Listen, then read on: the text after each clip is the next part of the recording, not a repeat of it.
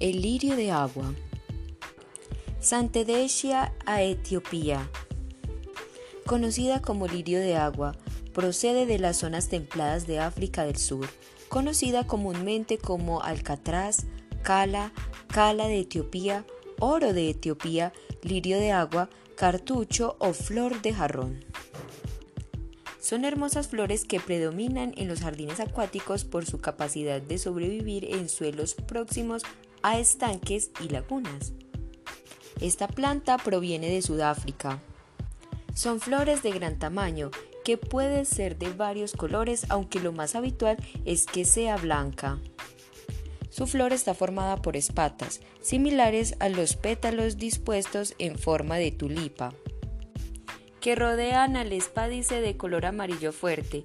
Las hojas son de color verde fuerte, también de gran tamaño y con un gran valor ornamental.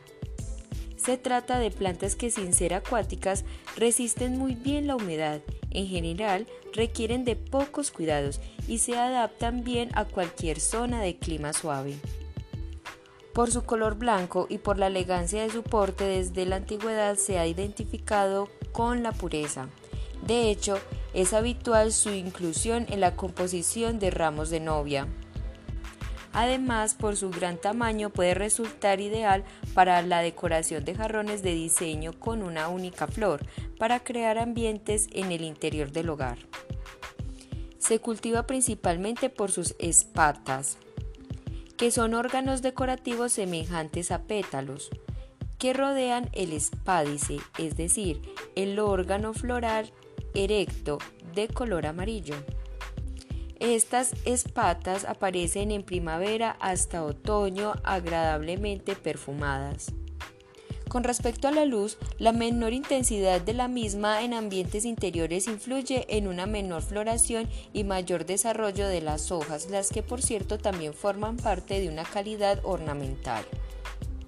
Esta planta agradece los climas suaves que no llegan a helar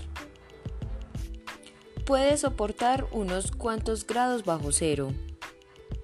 En zonas donde durante el invierno hace heladas, las plantas sobrevivirán en el exterior siempre y cuando las macetas estén completamente sumergidas dentro del agua.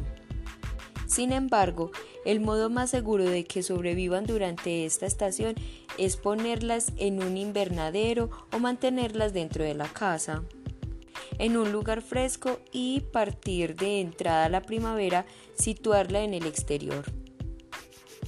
El suelo debe ser normal de jardín, enriquecido con fertilizante orgánico preferiblemente.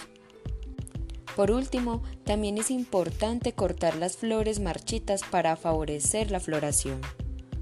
Recuerda cuidar y proteger las flores de tu jardín. Ellas son también valiosas para la naturaleza y el cuidado de todo el medio ambiente.